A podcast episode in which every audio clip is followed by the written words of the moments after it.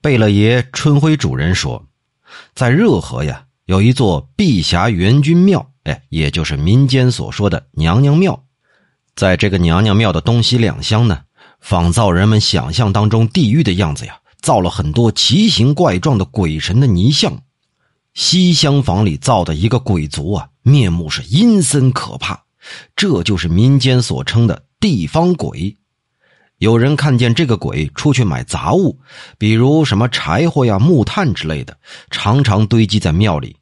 问当地人呢，当地人说是确有其事。可这个鬼别看长相凶恶，但他并不害人，人们也习惯了，也就熟视无睹了。也有人说，这鬼是不需要生火做饭的呀，要那么多柴火木炭干什么呢？《左传》当中不是说吗？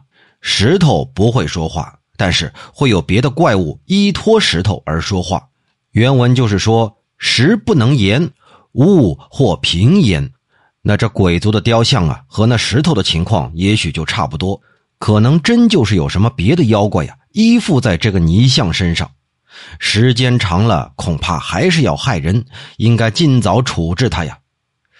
我却认为呢，这天地这么大，都是由元气化生而成。在这深山大泽之中是无奇不有啊！热河地区有着高山峡谷，密密层层的呀，和民居挨得很近。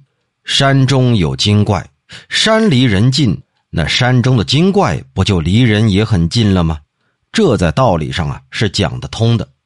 也可能是草木之妖，凭借它的本质，或者是狐狸之类的东西。本来就居住在这儿，退化变形就附在这泥像身上，这在道理上啊也是说得通的。因为这世间万物都是天地孕育的，圣人把那些魑魅魍魉的形象住在鱼顶上，而把像什么廷士啊、方相之类的官职名称列在周代的百官之中，其目的就是为了驱逐那些害人的怪物。原本就没有打算把异类啊全部清除干净。既然不害人，那自然应该任凭他们自由来往。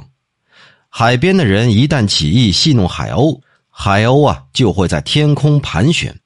由此可见，这心悸一动，就有心悸和它相对应，反而弄得是动乱不安，更加麻烦了。